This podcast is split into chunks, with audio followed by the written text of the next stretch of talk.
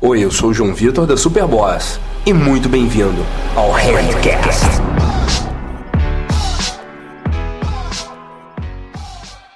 E aí? Em algum momento, ou talvez até quem sabe, nesse exato momento, você está precisando reconquistar a confiança de alguém? Vai ser um caminho longo, mas com sorte, as dicas desse vídeo vão poder te ajudar. Fala aí, meu bom, como é que você tá? Aqui é o João Vitor, da Superboss. E no vídeo de hoje, eu quero trazer algumas ideias para te auxiliar nesse longo processo de reconquistar a confiança de alguém que, infelizmente, sem querer ou sem se tocar né, do, do que poderia, das consequências que poderiam vir disso, você acabou magoando. Primeiro de tudo, eu quero que você use essa experiência como um ensinamento. Use isso como uma fórmula para você se lembrar quando alguém machucar você, quando alguém magoar você, quando alguém acabar sem querer ou de propósito traindo a sua confiança, para que você se lembre exatamente do que você está sentindo agora, ou do que você sentiu da última vez que você acabou ferindo a confiança de alguém, para te lembrar de que nós todos somos iguais, nós todos somos seres humanos e nós todos cometemos erros, né? Até parece que a gente é tão perfeito assim e que a gente não magoa ninguém, que a gente não frustra ninguém, né? Dito isso, agora que você entende exatamente o que a outra pessoa está sentindo e caso você não entenda, vale esse exercício de empatia, de tentar se colocar no lugar da outra pessoa. Mas agora que você já entende como a outra pessoa está se sentindo e agora que você sabe exatamente o que você fez de errado, e caso você ainda não saiba, bom, você vai ter que auditar isso daí. Agora que você já sabe essas duas coisas, fica um pouco mais fácil você começar o processo de retomar o contato e retomar a confiança. E ele começa por você dar espaço para outra pessoa. A coisa mais não vou dizer burra, mas equivocada que você pode fazer, nesse momento em que um outro ser humano está com raiva, com tristeza, com frustração associada a você, é querer estar tá em volta dela o tempo todo. Querer estar tá em cima dela. Caraca, me perdoa, me perdoa, me perdoa, me perdoa, me perdoa, cara. Coisa chata, infernal. Isso já é infernal quando você não magoou outra pessoa. Imagina quando você magoou.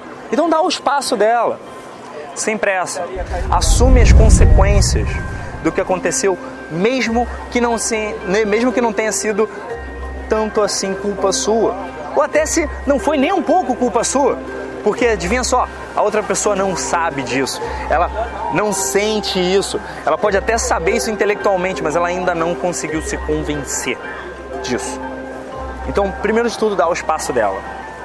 Dito isso, você vai auditar tudo que vocês fizeram juntos toda a relação de vocês, seja uma relação amorosa, uma relação de amizade, seja uma relação de trabalho, seja de repente alguém da sua família, vocês vão auditar todas as coisas boas que vocês construíram juntos. E você vai começar a colocar numa balança o que você fez ou o que a outra pessoa acha que você fez de errado. E você vai ver se vale a pena você bater o pé e ser orgulhoso, orgulhosa e pensar assim: ah, não, eu não tive culpa disso foda-se. Outra pessoa que tem que perdoar, se não perdoar, o problema é dela.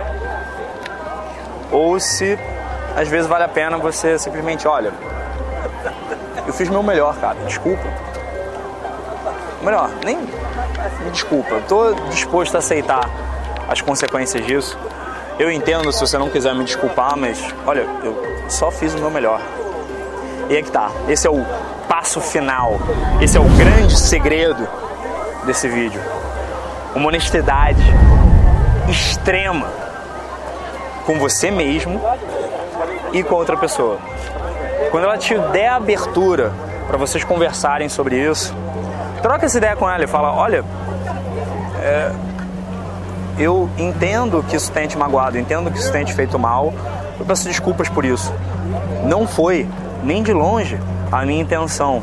O que eu realmente quis dizer foi isso aqui.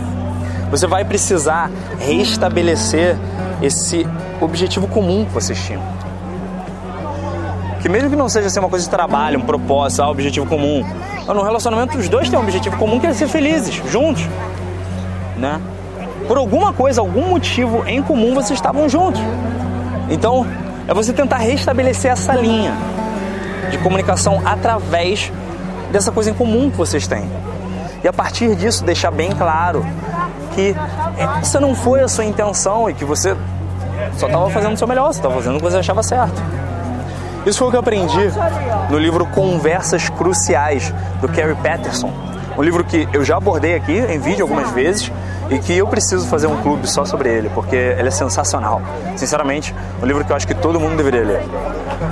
E ele trabalha muito esse conceito de é sempre nas conversas mais cruciais e mais importantes, aquelas conversas em que a gente tem que ter o máximo de controle, são bem nessas que a gente perde o controle, se deixa levar pela emoção, vê a outra pessoa como uma inimiga tentando nos atacar, bota o nosso ego gordo para fora para tentar defender a gente e ele acaba cagando e fazendo merda e acaba atrapalhando tudo.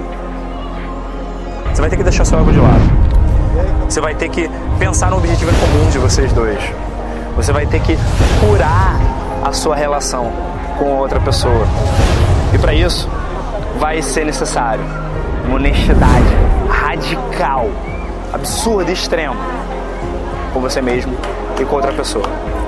Eu vou um pouco mais fundo na ideia de honestidade radical, conversas cruciais e em outros assuntos que são essenciais para você manter um relacionamento saudável ou se livrar dele caso não tenha mais jeito, no Long Game, o terceiro módulo do Full Game, meu curso mais completo de qualidade de vida e alta performance.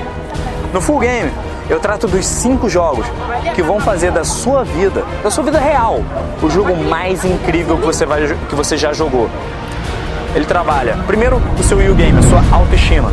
Até porque, para você ter uma honestidade radical, você tem que ter uma autoconfiança radical. Depois, ele vai trabalhar a sua habilidade social no fast game, a sua capacidade de influência rápida com as outras pessoas. Depois, ele vai um pouco mais fundo no, no long game? No seu jogo a longo prazo. Como você mantém saudáveis ou se livra de relacionamentos a longo prazo que não estão te fazendo bem. Depois, ele vai ainda mais fundo no seu propósito, na sua carreira, no que você pode fazer para ir atrás do que você quer e fazer o que você ama através do Forever Day. E por último, no último módulo do curso, a gente trabalha o Flow Game a sua capacidade de presença que vai além da meditação sentadinho na montanha. Não, uma presença real, na ação. Um nível de presença que, sinceramente, é muito provável que você jamais tenha experimentado. Além disso, existem outros games que você vai vencer através do Full Game.